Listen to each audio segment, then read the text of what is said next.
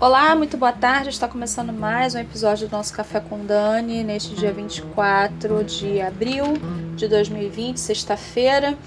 Bom, eu sei que o dia está muito corrido, está acontecendo muita coisa, mas hoje aqui nós vamos focar na pauta é, da votação do STF que pretende liberar o aborto é, para mulheres infectadas pelo Zika vírus. A gente vai discorrer sobre isso aqui no programa de hoje. E eu gostaria que vocês prestassem muita atenção é, na música que eu vou colocar agora, é, na letra dessa música que eu vou colocar agora, é, que retrata um pouco sobre o aborto, tá bom? Já já a gente volta. Certo dia uma jovem, bem jovem, me disse Fernanda, estou grávida e agora? Suas mãos eram negras e frias, tremiam, suavam, buscavam as minhas mãos. Ela me revelou que chorava e pensava em aborto. Ela me revelou que chorava e pensava em morte. Ela me revelou que chorava e pensava no cara, sozinha, chorava. Eu sei como difícil pode ser a dor de quem não fez por merecer.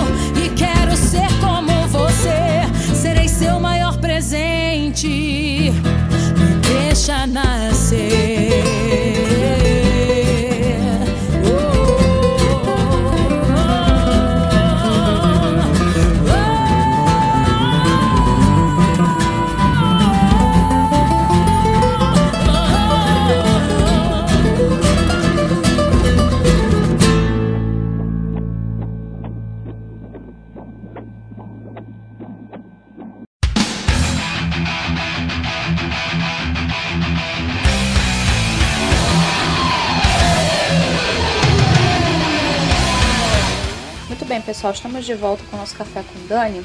E não sei se vocês prestaram atenção nessa música. Essa música se chama Aborto Não. É, foi composta pela Fernanda Brum. E a Fernanda Brum ela passou por vários dilemas nessa questão. É, a Fernanda ela ajuda mulheres que decidiram não abortar tá? É, ela sofreu aborto espontâneo quatro vezes. A Fernanda teve muita dificuldade para engravidar, né? Ela engravidou seis vezes para ter dois filhos, né? Palavras dela mesma.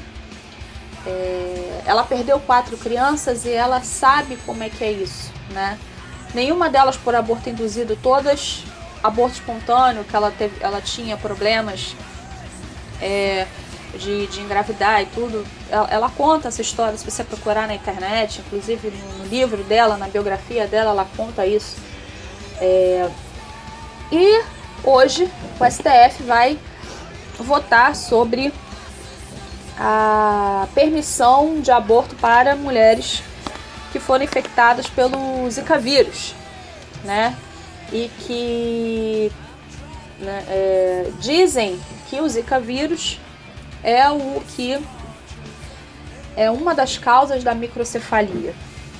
Né? Então, por isso, querem liberar o aborto para mulheres que foram contaminadas pelo Zika vírus na gestação. O que, que acontece? Eu vou ler aqui essa matéria. Essa matéria que eu peguei aqui do UOL me chamou bem a atenção pelo caso que eles citam aqui. Eu gostaria muito de compartilhar isso com vocês, tá? É, vamos lá. STF julga hoje aborto por microcefalia em casos de infecção pelo Zika vírus. O STF julga hoje se a mulher acometida pelo vírus Zika, que provoca microcefalia, pode escolher abortar. É, a ação direta de inconstitucionalidade, a ADI, foi apresentada pela ANADEP, Associação Nacional dos Defensores Públicos, em agosto de 2016.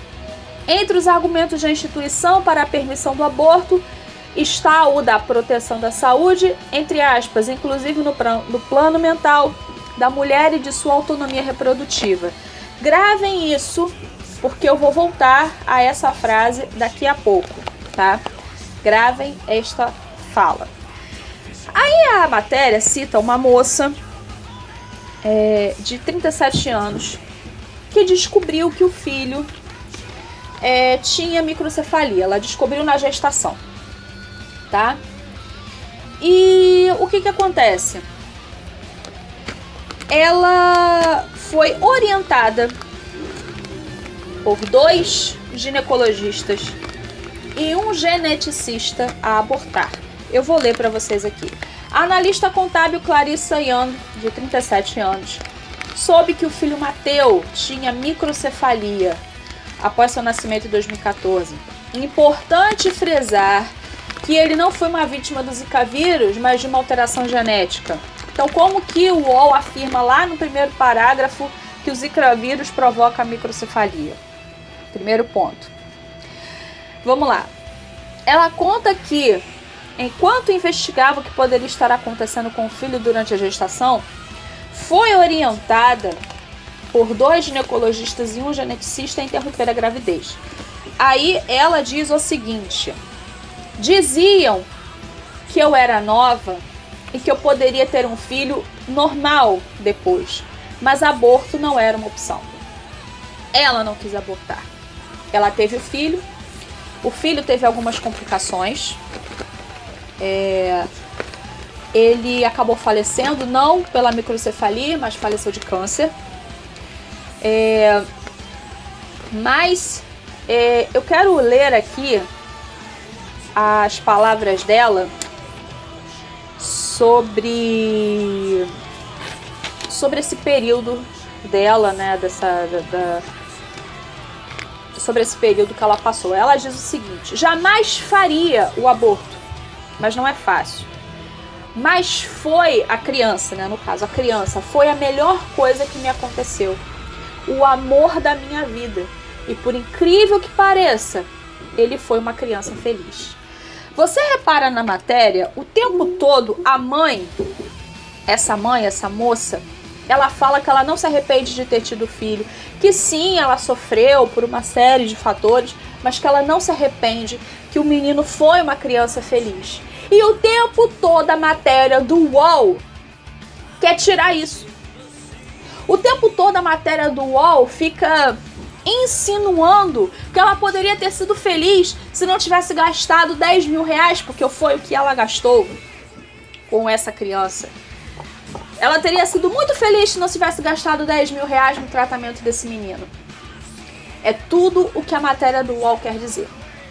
Tanto que na próxima, no próximo parágrafo, o UOL diz o seguinte: muitas outras mães, talvez a maioria, não têm condições de gastarem nem a metade do que Clarice e seu marido despendiam para Mateu e precisariam de auxílio para cuidar do, seu, do filho especial, e a ADI, que é a Ação Direta de Constitucionalidade, atenta para isso.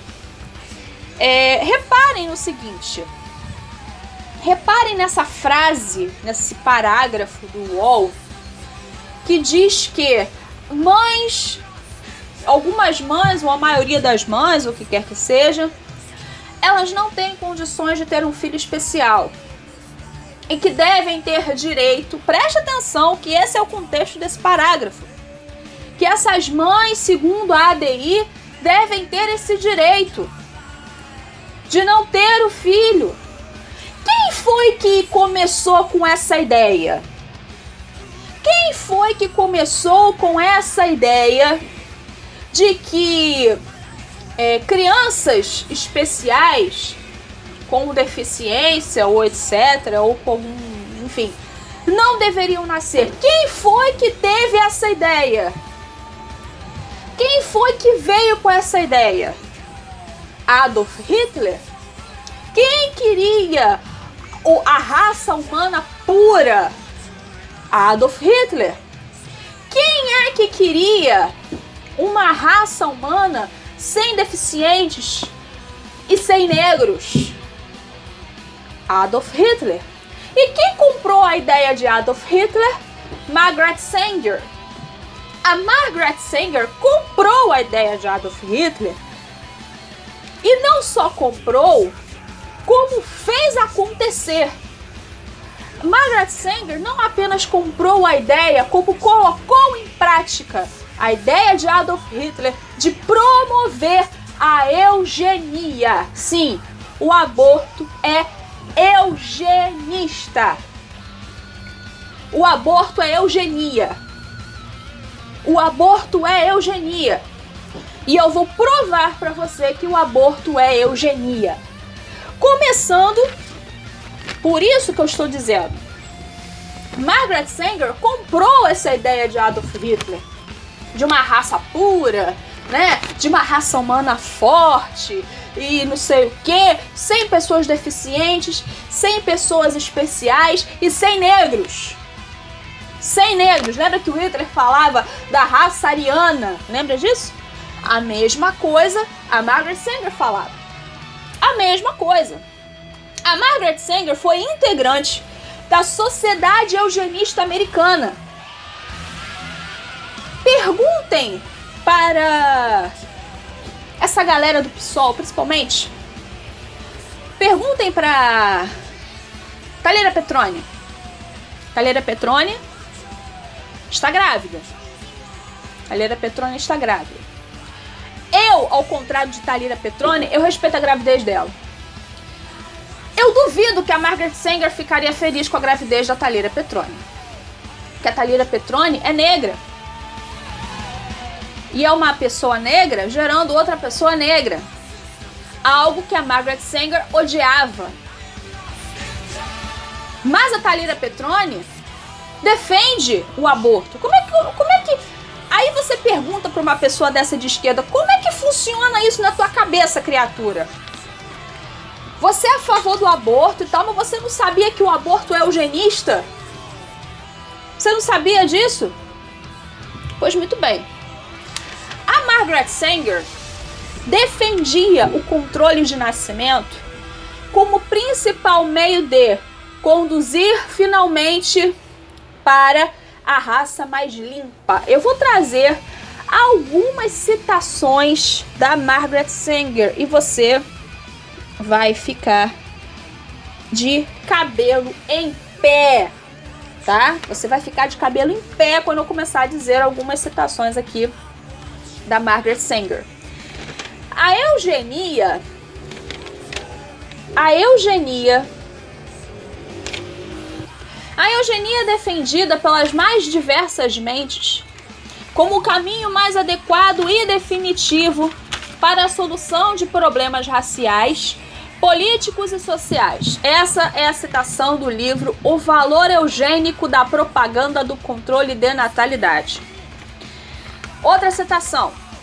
Eles são ervas daninhas da humanidade, reprodutores irresponsáveis, geram seres humanos que jamais deveriam ter vindo ao mundo. Livro Pivot of Civilization, referindo-se aos pobres e imigrantes. Outra citação de Margaret Sanger. Secretamente investir em áreas não brancas, instalando clínicas de aborto em guetos de negros. Solicitar ajuda em dinheiro para criar clínicas de aborto preferir colônias, preferir colônias não, desculpa, preferencialmente, desculpa, perdão, preferencialmente em áreas não brancas. Sanger na citação a Plan for Peace de 1932. Olha só o nome da desgraça, a Plan for Peace, um plano para a paz. Prestem atenção nisso. Através do jornal mensal que existiu na época, The Woman Rebel. Rebel. ela começa a incutir nas mulheres, através de eufemismos, os seus interesses eugenistas. E dentro desse jornal que ela tinha, The, The Woman Rebel, ela dizia que negros e pobres deveriam é, deveriam procriar menos e que certos tipos de etnias e certos tipos de pessoas eram prejudiciais à força da raça humana e ao futuro do mundo. Ela chegou a fundar em 1939 o Negro Project para realizar serviços contrários ao nascimento de negros nos estados do sul, do sul dos Estados Unidos. Então você veja bem, a esquerda defende aborto. E a pessoa que a pessoa que popularizou isso, a, a pessoa que botou para frente esses projetos hitlerianos, é uma pessoa que quer que os negros morram. E os negros de esquerda defendem isso. Preste atenção na, na, na, nessa conta que não fecha. Agora eu vou citar para vocês um país, um país que fez, vamos colocar assim, com bastante proeza, entre aspas, esse método da Margaret Sanger. Islândia é o responsável por genocídios, por genocídios de síndrome de Down. A Islândia, quando saiu essa matéria, as pessoas ficaram contentes, ficaram alegrinhas, ficaram felizes. A Islândia conseguiu erradicar a síndrome de Down. Como que se erradica a síndrome de Down? Criaram vacina? Como é que é? Criaram uma vacina? Criaram um remédio? Que, que, que, como é que é esse negócio? Como é que se erradica isso? É simples. Abortando. Abortando. Foi assim que eles conseguiram, entre aspas, erradicar a síndrome de Down. Eu vou ler essa matéria aqui, que é do Estudos Nacionais. É, essa matéria é de 2017, tá? O alerta feito por um obstetra na Irlanda causa horror. O aborto tem sido uma, entre aspas, solução em 100% dos casos em que a síndrome de Down é diagnosticada. O dado foi apresentado em um alerta feito em assembleia especial é, feita no país vizinho, a Irlanda, pelo obstetra Dr. Peter Mac McParland, do Hospital da Maternidade Nacional. Com isso, a Islândia pode ser considerado o primeiro país a erradicar a síndrome de Down, recorrendo à morte dos portadores no momento da gestação. Este tipo de procedimento é conhecido como aborto eugênico, ou seja, é a prática daquilo que a Margaret Sanger pregava, estamos vendo na prática aquilo que Margaret Sanger pregava, né? Estamos vendo isso na prática. Qual é o risco de se aprovar, de se liberar o aborto para mulheres que contraíram Zika vírus quando grávidas? Pensa agora no coronavírus. Mulheres que contraíram coronavírus na gestação. Pensa aí. Olha a desculpa. Não, eu não posso ter esse filho não porque eu contraí coronavírus na gestação. Não, eu não posso ter esse filho não porque eu tô gripada. Eu não posso ter esse filho porque eu tô gripada. Não posso. Eu não posso ter esse filho aqui porque eu cortei o dedinho do meu pé. Tá dando para entender como é que a coisa vai começar a se banalizar? A coisa vai começar a se banalizar e eles vão querer liberar o aborto a qualquer custo e a qualquer preço nesse país? Já perceberam como é que a coisa vai andando? Só que ninguém conta as consequências do aborto. Eu vou trazer só algumas para você, só algumas. É, é, é, é, realmente uma pincelada, porque são coisas muito mais graves do que isso que eu vou falar. Mas é apenas uma pincelada, tá? Consequências físicas do aborto: perfuração do útero, sangramento, ruptura do colo do útero, inflamação pélvica e possível infertilidade, gravidez tubária hemorragia uterina, parto prematuro, parto futuro prematuro, três em cada cinco. De cada cinco mulheres que abortam, três no próximo parto tem parto prematuro. É, infecção por curetagem mal feita. Ficam os restos da criança morta dentro do útero, pode infeccionar, inclusive levar a mulher à morte. Não te contam também que existem mais de 76 pesquisas.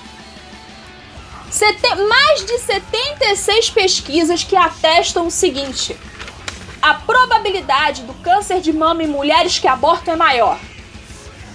Quando a mulher realiza um aborto, ela tem 44% de chance de desenvolver câncer de mama.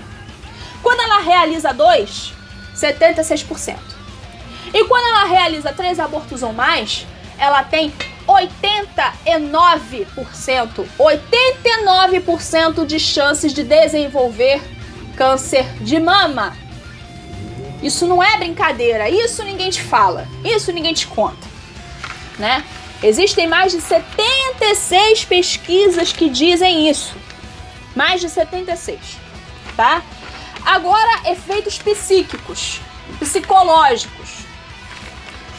Quatro vezes mais chances de interromper a gravidez futura. 45% dos abortos são reincidentes. 45% dos abortos são mulheres que estão indo abortar pela segunda vez ou terceira vez, enfim, desenvolvendo o risco ao câncer de mama que nós acabamos de falar aqui. Depressão em 40% de pessoas, de mulheres com aborto induzido. A mulher que vai lá propositalmente fazer um aborto, dessas mulheres, 40% desenvolvem depressão. E também existe a síndrome pós-aborto, que é similar ao transtorno pós-guerra. Sabe aqueles soldados quando voltam da guerra que acordam de madrugada, têm sonhos, é, suam frio, desenvolvem vários problemas psicológicos por causa da guerra, a mulher que faz o aborto, ela sofre, ela pode sofrer desse mal, dessa síndrome pós-aborto, que é similar ao transtorno pós-guerra. Isso são coisas que ninguém fala. Chama a Débora Diniz, abortista, para ver se ela, se ela se ela vai falar isso aqui para você. A Débora Diniz, abortista, não vai falar isso pra você. Ela não vai falar dessas consequências para você. Se você quer ver em detalhes as consequências do aborto, eu sugiro um vídeo muito importante do Bernardo Kister do YouTube chamado Efeitos Colaterais do Aborto. Tá? Joga no YouTube Efeitos Colaterais do Aborto e você vai ver quase 40 minutos. É, eu só peço que você não deixe seus filhos verem e que você tenha o seu psicológico muito bem estruturado. Porque a cada slide que ele vai passando, você vai ficando com mais raiva de quem prega o aborto. Você vai ficando com mais raiva de quem fala para você que aborto é saúde reprodutiva. Não! Que, lembram pra gente guardar. Lembra que eu falei para vocês para guardar a frase lá do UOL, né? Proteção da saúde. Saúde de quem? Saúde reprodutiva. Que saúde? Se além do bebê morrer, existem várias consequências, algumas irreversíveis, para a mulher, tanto no seu físico como no seu psicológico. A saúde de quem que você está falando aqui? Né? Da mulher e de sua autonomia reprodutiva. Quando se fala dessas coisas, Autonomia reprodutiva, o corpo é da mulher, meu corpo, minhas regras, não sei o que, não sei o que. Essa galera não conta. Eles não contam as consequências nefastas que acontecem com a mulher que faz aborto.